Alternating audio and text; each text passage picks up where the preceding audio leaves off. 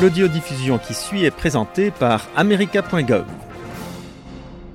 Pour la transcription de cette audiodiffusion, d'autres articles, des fichiers multimédia et pour vous abonner, visitez le site www.america.gov. Dans son discours du 4 juin au Caire, le président Obama a abordé la question de l'extrémisme violent, notamment dans le contexte du centre de détention à Guantanamo Bay, à Cuba.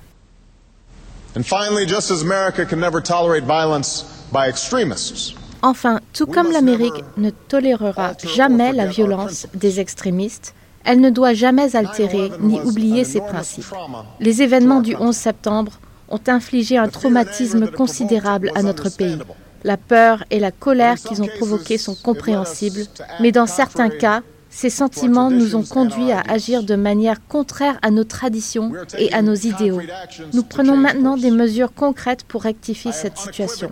J'ai interdit sans équivoque l'usage de la torture par les États-Unis et j'ai ordonné la fermeture de la prison à Guantanamo Bay d'ici au début de l'année prochaine. Dans un discours précédent prononcé le 21 mai devant 200 personnes aux Archives nationales de Washington, le président Obama a déclaré que les 240 détenus qui se trouvaient encore à Guantanamo Bay seraient traités conformément à la primauté du droit et aux valeurs américaines, mais qu'aucun d'entre eux, susceptible de poser un danger aux citoyens américains et à la sécurité nationale, ne serait remis en liberté. M. Obama a indiqué que la génération actuelle d'Américains doit faire face à une grande épreuve au regard du terrorisme et de la manière de traiter les détenus le président a présenté un cadre pour la procédure que les États-Unis adopteront pour juger les détenus qui sont accusés d'actes de terrorisme.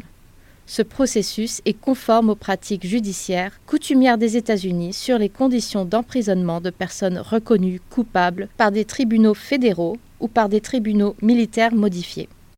Le président Obama a dit au lieu d'élaborer pour la lutte contre Al-Qaïda un cadre durable enraciné dans les valeurs et traditions auxquelles nous tenons, notre gouvernement a défendu des positions sapant l'état de droit.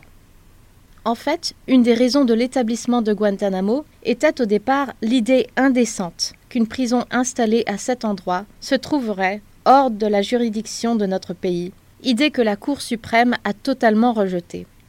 En fait, au lieu d'être un moyen de lutte contre le terrorisme, cette prison est devenue un symbole permettant à Al-Qaïda de rallier des terroristes à sa cause.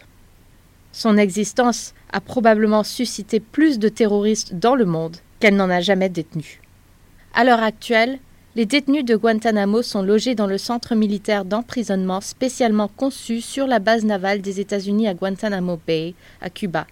Ce centre de détention avait été désigné en 2001 par le président à l'époque, M. George W. Bush, comme l'installation où seraient gardées à vue toutes les personnes de citoyenneté non américaine soupçonnés d'avoir perpétré des actes de terrorisme. Les premiers détenus ont commencé à arriver dans ce centre au début de 2002. Le 22 janvier 2009, M. Obama a ordonné sa fermeture d'ici un an. Le gouvernement Obama effectue actuellement un examen des dossiers de chacun des détenus de Guantanamo dans le but de déterminer la manière appropriée à leur cas. Le président a indiqué qu'il y a cinq catégories de cas.